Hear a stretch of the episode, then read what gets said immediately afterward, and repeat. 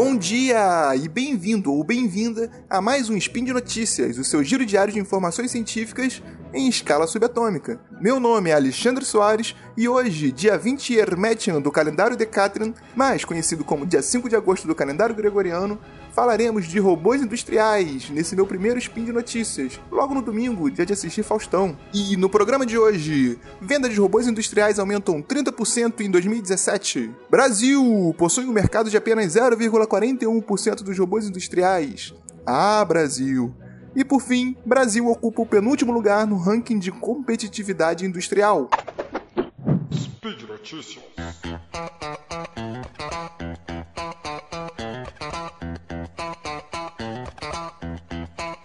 Então vamos lá. Primeiramente, quando eu falo de robôs industriais, eu não estou me referindo aos robôs que ficam comentando política no Facebook. Tampouco aos softwares com inteligência artificial. Não. Aqui eu estou falando dos manipuladores robóticos, que ficam na indústria fazendo trabalhos repetitivos, como solda de chassis de automóveis, pintura, empacotamento e paletização. Ou seja, trabalhos manuais e repetitivos que nenhum ser humano em sã consciência sonhou em fazer quando era criança. São trabalhos de baixo nível, que provavelmente a longo prazo causariam algum tipo de lesão se realizados por uma pessoa. Esses robôs estão presentes na indústria desde a década de 60, e apesar de não estarem presentes diretamente no nosso dia a dia, estão presentes na fabricação dos produtos que estão te cercando nesse exato momento, como celulares, tablets, carros, computadores, etc, etc, etc. E por que esses robôs são tão importantes? Bem, eles fazem seu trabalho 24 horas por dia, 7 dias na semana, não se cansam e por isso padronizam a qualidade do produto. E principalmente, aumentam a produtividade e reduzem os custos de fabricação. Ou seja, se um carro ou um celular é hoje acessível a grande parte da população mundial, é em parte graças aos robôs industriais. Tendo isso em vista, vamos finalmente à notícia. Notícia de 20 de junho de 2018. De acordo com a Federação Internacional de Robôs, ou IFR, a venda de manipuladores robóticos industriais em 2017 superou em 30% as vendas desses tipos de robôs em 2016, que já havia superado em 16% as vendas em 2015. Ou seja, esse é um mercado que vem crescendo anualmente há mais de 10 anos, de acordo com a federação. Para termos uma noção dos números, foram vendidas 387 mil unidades de robôs no mundo em 2017. E por que esse mercado está crescendo tanto? Bem, um dos principais motivos é que essa tecnologia vem ficando cada vez mais barata, ficando acessível também para pequenas e médias empresas. Outro fator importante é a tendência de digitalização das indústrias, no que vem sendo chamado de quarta revolução industrial, ou indústria 4.0. Os robôs estão ficando cada vez mais fáceis de programar e também mais interativos aos sistemas digitais, o que facilita sua aquisição e instalação. A China, já há algum tempo, é o principal player desse mercado. Sozinha, ela instalou 138 mil novas unidades em 2017, ou seja, quase 36% de todos os robôs comprados no mundo foram instalados na China. A gente sabe que lá tem muita oferta de mão de obra e também problemas de trabalho escravo, que eu não quero me aprofundar. Mas também comprar naquele site chinês é barato porque eles investem muito em robôs industriais.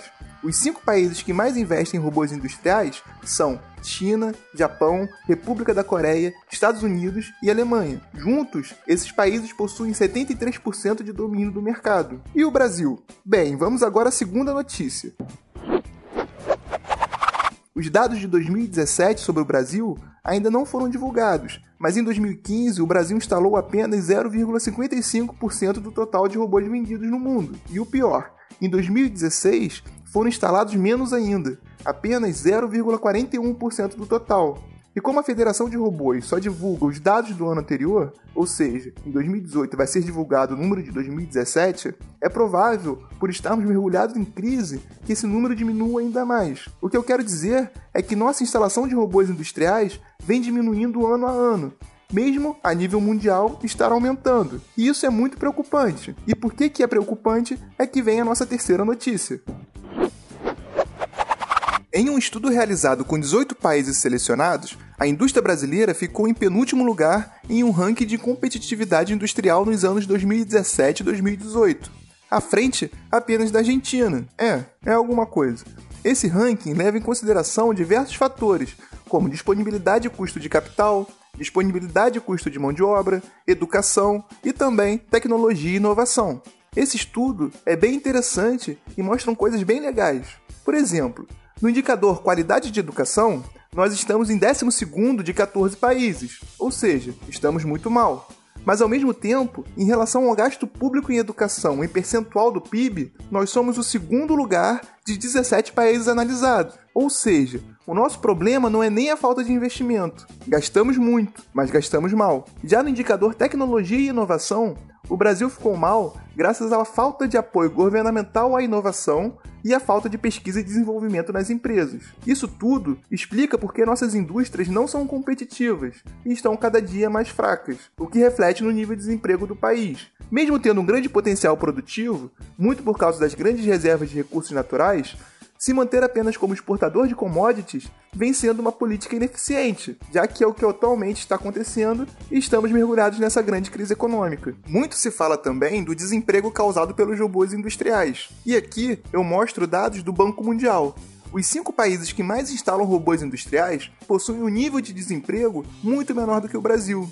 Em média, a taxa de desemprego dos cinco países que mais investem em robô, ou seja, China, Japão, República da Coreia, Estados Unidos e Alemanha, está na faixa de 4%, enquanto no Brasil o desemprego está em 13%. Eu não posso ser leviano e afirmar que esses números estão diretamente relacionados com a quantidade de robôs industriais nesses países. Existem diversos outros fatores que deixam a coisa muito mais complexa.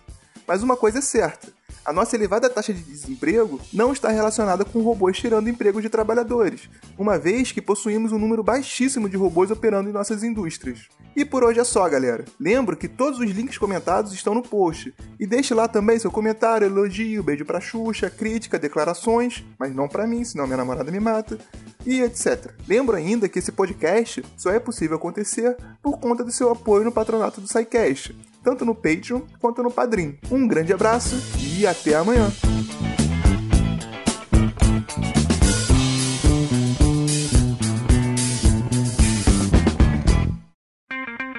Edição por Felipe Reis.